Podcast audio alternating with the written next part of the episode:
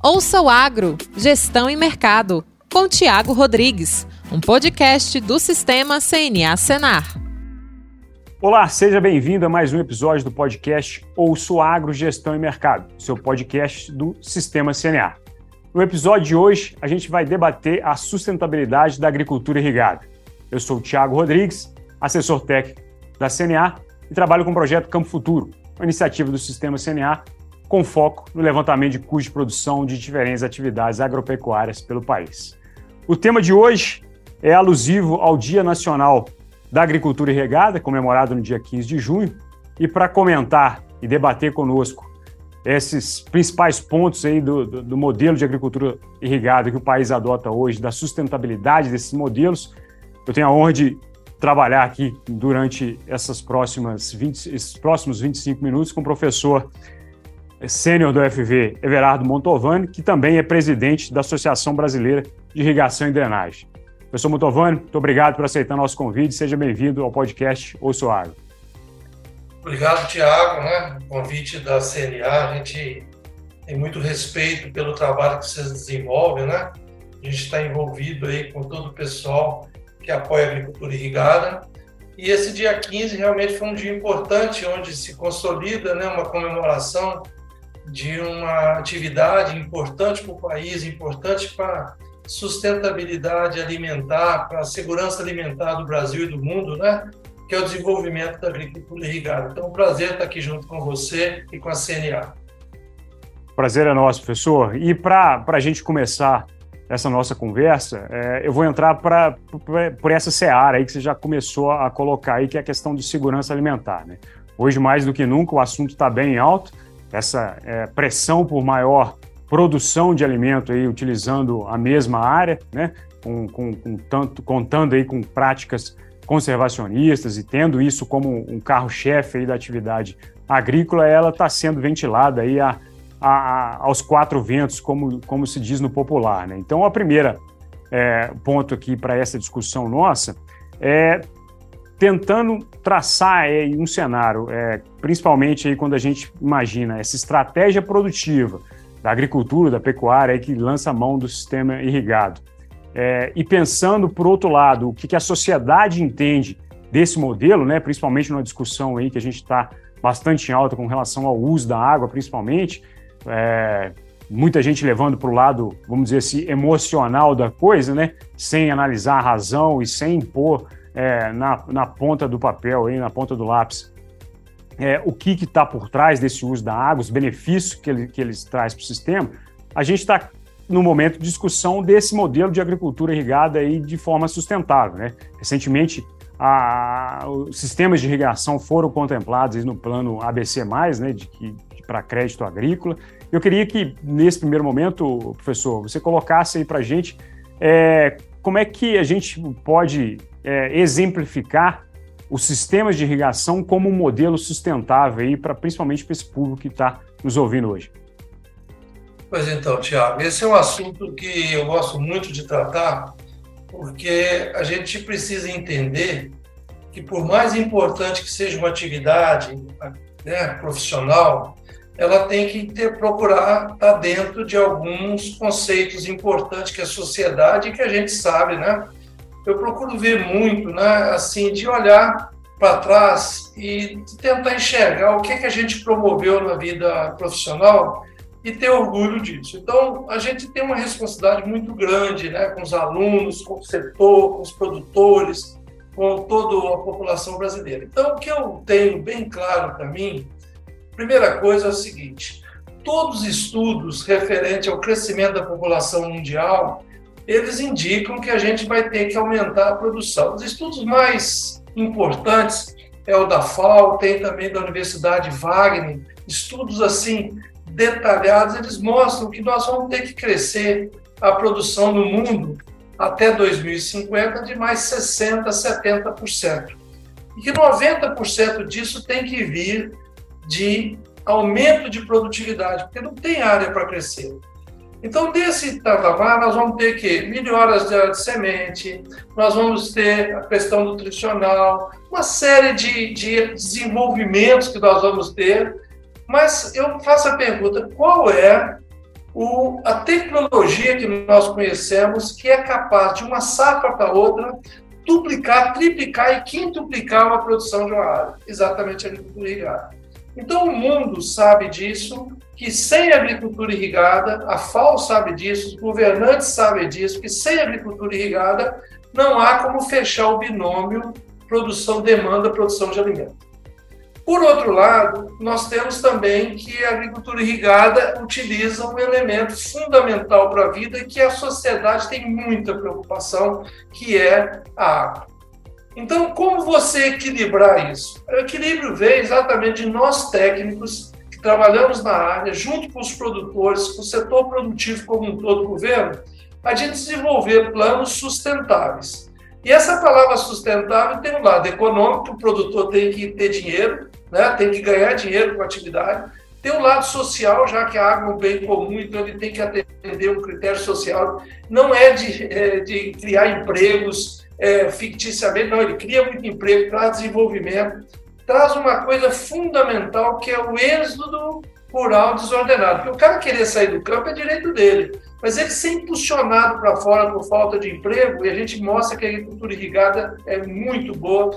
Então, um dos menores investimentos para criar emprego é exatamente a agricultura irrigada. E tem o lado ambiental. Então, o que, que a gente tem trabalhado? Em vez da gente ficar provando a nossa verdade, nós estamos tentando entender a sociedade, ou seja, ouvir a sociedade. E aí, o que, que a gente observa? Uma preocupação muito grande com os recursos hídricos. Inclusive porque existe uma série de fake news ou meia fake news. O que, que é? Passa-se para a sociedade que a agricultura irrigada no Brasil, a gente fala inclusive consome, como sumiço com a água. Na verdade, usa, eles falam, consome de 50% a 60% da água do país. E aí, ou seja, por que, que eles falam isso? Porque os estudos indicam que todos os usos no Brasil de água ser em torno de 2 mil metros cúbicos por segundo. Como a agricultura irrigada usa mil e pouco, fala assim, ó, a agricultura irrigada consome 50% da água do país. Só que esse valor de 2 mil metros cúbicos que o Brasil utiliza, nós temos uma vazão só dos rios de 200 mil metros cúbicos. Então, na verdade, todos os usos do país dá 1% da água que nós temos nos rios. E como a agricultura irrigada é metade, então dá 0,5%, 0,6%. Então a verdade é que a agricultura irrigada, ela não consome, ela usa água e usa uma parte ínfima, porque o Brasil é muito, tem muito recurso hídrico. Então, o que a gente tem feito é exatamente o seguinte: é tentando mostrar isso para a sociedade. E não desconhecendo que existem regiões que existem conflito. E nessas regiões nós temos que agir de forma técnica, evitar o crescimento é, da agricultura irrigada até que tenha meios para controlar isso, porque o principal da nossa Lei 9433 de 1997 é que é o uso prioritário, apesar do uso compartilhado para todos os setores, mas o uso prioritário é da, da, do humano e dessedentação animal. Então, dentro dessa questão, a gente tem tentado entender isso e feito estudos ou promovido estudos onde a gente possa ter informação científica, técnica da disponibilidade hídrica, e com isso, eu gostei muito da palavra que você falou, que é o emocional. Em relação à água, existem duas coisas no país: existe o achismo e o emocional. Eu acho que vai acabar com, eu acho que é isso. Quando a gente põe na mesa os dados técnicos, dados científicos, né, feito com parcerias, universidades, centro de pesquisa, todo mundo, então você substitui o achismo emocional por informações. Isso para o produtor que está investindo é fundamental, porque se não tiver água ele vai perder todo o investimento, quanto para regiões e para a população, para a sociedade como um todo, que tem a preocupação que a água é um bem assim, de domínio público e fundamental para a vida. Né? É, eu acho que o senhor entrou para um lado aí bastante interessante do ponto de vista, principalmente dessa utilização da água aí, né? A gente falar aí, eu estou com uma estatística antiga aqui, o senhor pode até me corrigir se, se tiver esse dado atualizado, 15% da área agrícola do mundo responde por 35%, 15% da área irrigada no mundo, né? É, responde por 35% da produção de alimentos, né? Então, isso é, de certa forma, um maior apelo aí com relação à, tecnologia e ao uso dessa tecnologia, né? Então, num cenário aí onde o senhor já começou a explicar aí que o Brasil é taxado aí como um dos grandes consumidores de água, né? Pelo que, pelo que a gente vê aí, ouve, ouve falar, e isso eu trouxe alguns números justamente para nos ajudar a esclarecer um pouco disso. Isso é uma realidade mundial, né? Se a gente imaginar no cenário mais amplo aí, outros países, por exemplo, têm, têm um nível de consumo até maior que o Brasil. O próprio Estados Unidos, aí, que é líder em produção mundial aí de grãos, por exemplo, é um dos países que, que tem bastante dependência dessa utilização de água para irrigação, para a agricultura de uma maneira geral, né? A China, a Índia, enfim, são países aí que estão, tão, tão, vamos dizer assim, no mesmo, no mesmo barco que a gente nesse, nesse momento, né, professor? Exatamente. Na verdade, a gente precisa entender que esse, primeiro, né, é que a gente precisa entender a importância da atividade, né? Então, imagina se é, a gente até teve uma preocupação. Eu costumo dizer que muitas vezes a sociedade não valoriza tanto o produtor, principalmente também o irrigante, porque os supermercados estão muito abastecidos. E a gente costuma, numa bonança que nós temos no país, né, a gente esquecer de onde vem isso. Inclusive, eu lembro que na pandemia, quando começou em 2020, fevereiro, março, houve uma grande preocupação se a gente teria condição de, de abastecer o mercado. Né? Algumas Isso. pessoas começaram a correr ao mercado para fazer, estocar, e o que a gente viu foi que a agricultura, a agricultura irrigada, o agronegócio brasileiro em geral, deu uma grande lição para o Brasil e para o mundo. Né?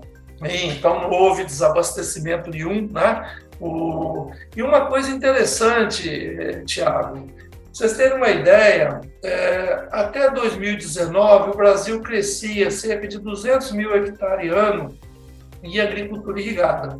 Na pandemia, ele cresceu para 250 em 2020, depois foi para 370 em 2020, 2021 e agora cerca de 400 mil em 2022. Então, esse crescimento do país em agricultura irrigada, o mundo inteiro está aplaudindo. Eu agora mesmo estou na Espanha aqui participando de uma série de, de, de uma palestra sobre agricultura irrigada no Brasil, né? E o que a gente vê o mundo inteiro invejando o Brasil pelo potencial que ele tem, né? Não só na agricultura normal, mas também na irrigada. E, inclusive, tem algumas coisas assim que a gente tem um potencial tão grande. E, e essa questão água é uma questão que precisa ser administrada. Então, vamos supor o seguinte, é, que nós temos um volume de rios muito grande, né, é, temos disponibilidade, existe todos os nossos estudos de crescimento da agricultura irrigada passa por estudar se existe água dentro dos campos, porque o pessoal precisa entender que eu tenho uma vazão no rio, na cheia, tudo mais, mas a gente pega a vazão mínima daquele rio, num processo de calcular, a vazão mínima aqui que eu quero é essa e só pode dar um outorga, uma licença de uso de água, um percentual desse vazão mínimo. Inclusive, uma das coisas que a gente luta no futuro é que haja o outorga sazonal, ou seja, que o produtor, quando tiver muita água no rio, ele tem água a mais, quando não tiver, ele tem menos. Então, isso é bem natural.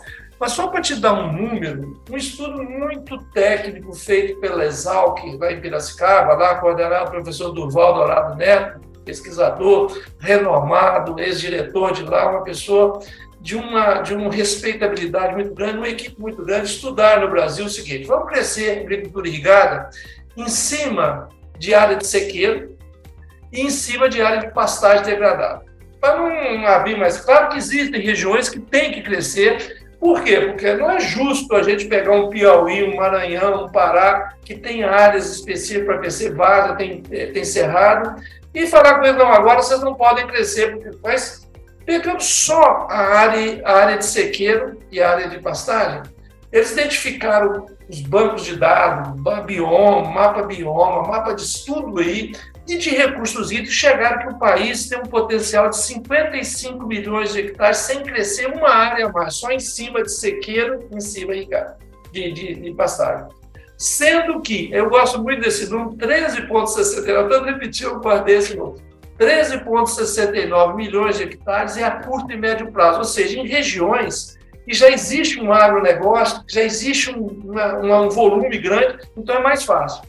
E aí você vai, por exemplo, uma questão que está perto aí de vocês, Mato Grosso. Mato Grosso, que é a locomotiva brasileira, né, que tem uma produção cerca de 17% da produção nacional, Se fosse um país em soja, seria o terceiro país do mundo depois de Brasil e Estados Unidos, porque a produção é muito grande. Eles têm, têm uma irrigação que representa 2% do Brasil, uns 180 mil hectares. Só que eles têm um potencial total de 11 milhões de hectares em cima de agricultura de sequeira e pastagem e 4 milhões em cima de áreas mais propícias. Então, ele detém 30% do potencial brasileiro. Então, você imagina se o Mato Grosso desenvolve uma agricultura irrigada, ele vai, além de produzir de sequeira, ele vai explodir. E entra uma coisa importante, e quando você entra com a agricultura irrigada, mesmo num estado como o Mato Grosso, outro estado que tem duas safras, normalmente, você puxa a primeira safra, normalmente soja, para mais cedo, logo que vence o vazio, pode plantar.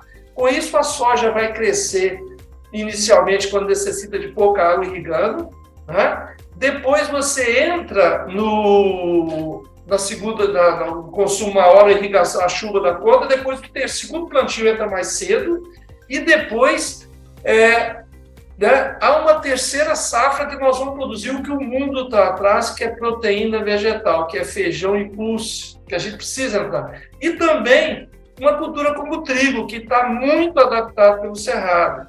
Então é um pouco esse panorama que a gente precisa pensar o seguinte, é uma grande oportunidade que o Brasil tem. O que a gente precisa fazer? Conhecer as nossas limitações.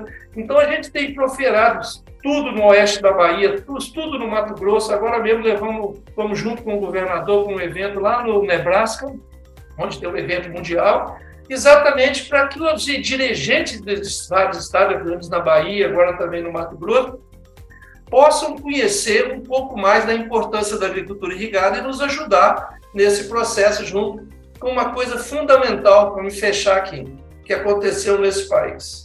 Nós temos muitas coisas importantes, nosso trabalho, pesquisa, nós temos o Ministério, temos CNA, mas uma coisa fundamental foi, foi o aparecimento forte das associações dos irrigantes. Isso está mudando o panorama do país, porque são associações que têm uma representatividade e têm muita personalidade para apresentar os problemas e estudar pela região. Então, você tem a IBA no, na Bahia, você tem a Profir e Mafia no Mato Grosso, você tem é, em Minas Gerais. Então, você tem ali é, várias é, associações do norte a sul do país, e com isso, a ciência, a associação, o governo, a CNA, todo mundo trabalhando, nós vamos crescer essa agricultura irrigada e todos os benefícios que ela proporciona. É, pensando nesse, nesse agricultor aí que lança mão dessa tecnologia, né, eu acho que a maioria já entende esses benefícios que o senhor colocou aí, principalmente do ponto de vista operacional dele ali no dia a dia, né? Vê o reflexo disso é, com relação principalmente a, aos ganhos em produtividade, né? Só para utilizar alguns dados aqui do projeto Campo Futuro, que é uma iniciativa nossa, é, para café, por exemplo, a gente fez dois levantamentos em Minas o ano passado, comparando, não comparando, né, mas duas realidades diferentes aí, produtivas. Uma área era irrigada, a outra não. Né? Então a gente comparou essas duas áreas e entendeu que na área irrigada, esse ganho em produtividade foi 55% maior com relação à área de sequeiro, proporcionou um custo menor por saca de 11%. Né? Isso, de certa forma, condiciona o produtor a analisar a tecnologia da irrigação como praticamente um insumo do modelo operacional dele, né, professor? Não, e você falou um número impressionante. É, é, e uma coisa que eu vou acoplar isso aí no custo de produção, porque a produção não existe outra forma de produzir alimento não ser usar água. Até eu costumo brincar com os, uma coisa seguinte: bom, perguntar, uma pessoa dorme durante a vida uma média de 8 horas por dia. Na verdade, ela dorme um terço da vida dela. Poxa, uma perda de tempo? Não, isso faz parte da fisiologia. Assim como produção de alimentos precisa de água. Isso é básico. Inclusive, muitas vezes a gente tem que o, o quilo de, de, de, produzir de um milho qualquer coisa, muitas vezes utiliza menos água do que a agricultura de sequeiro. Porque vai usar a chuva que veio. Como você não tem controle da época que vai a chuva, muitas vezes você tem uma chuva de 50 milímetros que a planta não utiliza. Enquanto que a irrigação você entra com a quantidade certa. Então, além de você ter uma rentabilidade melhor por saco, por tonelada, você pode ter, inclusive, produzir mais alimentos com é, menos uso de água. É, e desse ponto de, de, vista aí do custo de produção, professor, É, o senhor entende que ele é um dos fatores principais hoje de adoção da tecnologia ou tem mais coisa por trás aí que, na, na maioria das vezes, aí, impede o produtor a tomar esse passo e tomar essa decisão de, de mudar o modelo produtivo dele? É, eu acho que uma das coisas que a gente fala, Tiago, é que uma das coisas que nós já passamos muitas, tem muitas coisas, hoje o produtor brasileiro tem acesso, não só acesso, mas capacidade de comprar um sistema de irrigação que compra um produtor europeu, americano, né? ou qualquer chinês. Então, o poder aquisitivo do produtor brasileiro é muito grande para isso. É claro que nós passamos aí 2020, 2021, 22 com as commodities, né, soja estourando lá em cima, e a gente não vai ter sempre isso. Mas tem uma questão que vai que é o seguinte: pô, quanto custa uma terra numa área produtiva? É muito caro. Então, a pessoa, muitas vezes, quando ela implanta um, um sistema de irrigação, é como se ela estivesse comprando a terra dela mesma, porque ela passa a ter segurança de uma segunda safra garantida, porque muitas vezes, quando a chuva atrasa, a pessoa entra com a soja mais tarde ou com cultura mais tarde, ele não consegue fazer uma segunda safra. Então, você consegue uma segunda safra né, e uma terceira safra. E aí você tem, inclusive, trabalha-se os cultivares mais produtivos, eles exigem condições especiais. Então ele trabalha mais produção, mais produtividade, e eu não vejo hoje o limitante preço, a não ser para os pequenos produtores porque os pequenos produtores nós precisamos de linhas especiais de crédito para que ele possa entrar na agricultura irrigada. Os grandes produtores têm seus sistemas de financiamento, têm toda a estrutura, né? De, enquanto que os pequenos, médios, pequenos produtores precisam de linhas especiais de incentivo, né? Para que ele possa adquirir. Porque com o preço do feijão, com o preço do milho, o preço da soja, do algodão que seja e café, ele consegue pagar a agricultura irrigada, só que muitas vezes ele não consegue fazer esse, esse, esse start, que é o investimento. Então, se você pensar num processo hoje de aspersão convencional, motejamento ou um pivô, vai ficar na faixa aí de, de 15 a 30 mil hectares, dependendo do sistema da automação, que é uma coisa que, se você fizer as contas em relação ao nível de produção, é possível pagar. Então, a gente precisa é, criar essas condições, claro, para o grande, também linhas de crédito especiais, mas principalmente para o pequeno e o médio produtor, que precisa ser incentivado e, e tem mais dificuldade desse investimento.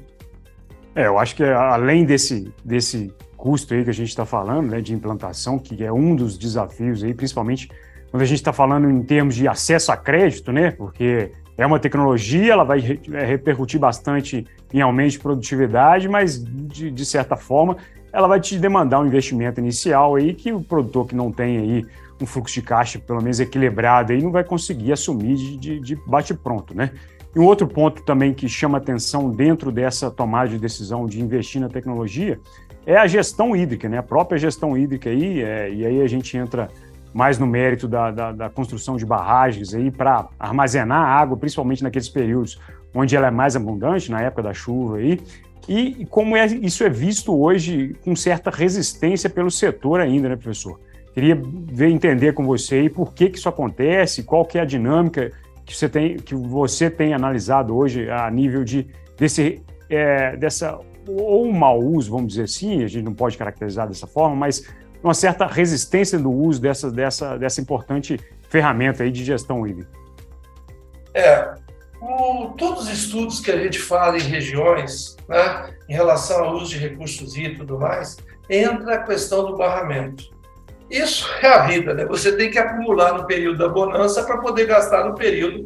Então, ela tem uma importância muito grande, inclusive para a otimização do uso de água, né? Então você tem aquela quantidade de água no período de chuva, ela vai descer para os rios, vai chegar no mar, que é importante chegar no mar também, porque tem todo esse ecossistema.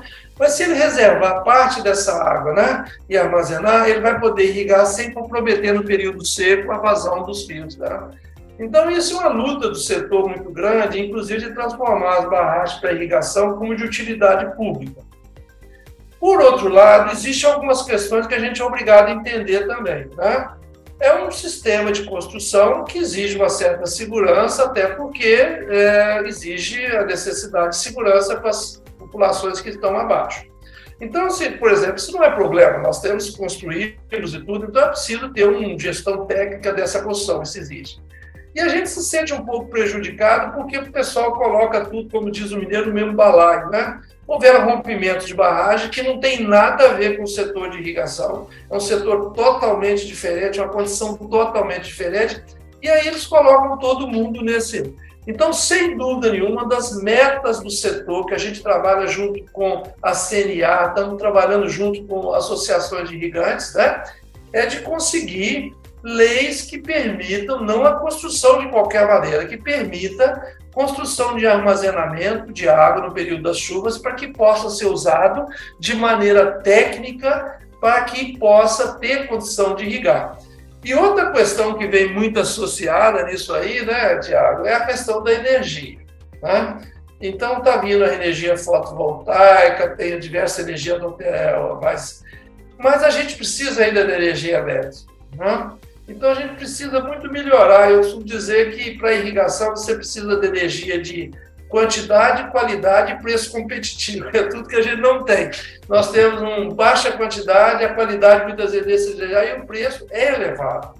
Por exemplo, muitas vezes mais caro que o pivô, mais caro que o, o, sistema de irrigação, a amortização, mais caro que a mão de obra, mais caro que a manutenção é o custo de energia.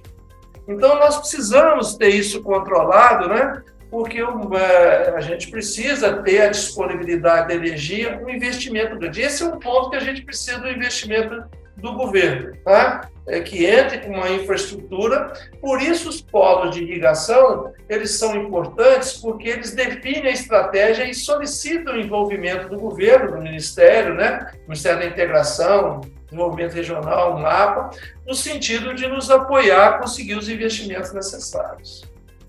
Bom, o episódio está chegando ao final aqui, depois dessa aula com o professor Mantovani aqui. O que a gente deixa de, de mensagem aqui é que a agricultura irrigada não é um problema para a escassez hídrica, né? Na verdade, ela é uma solução.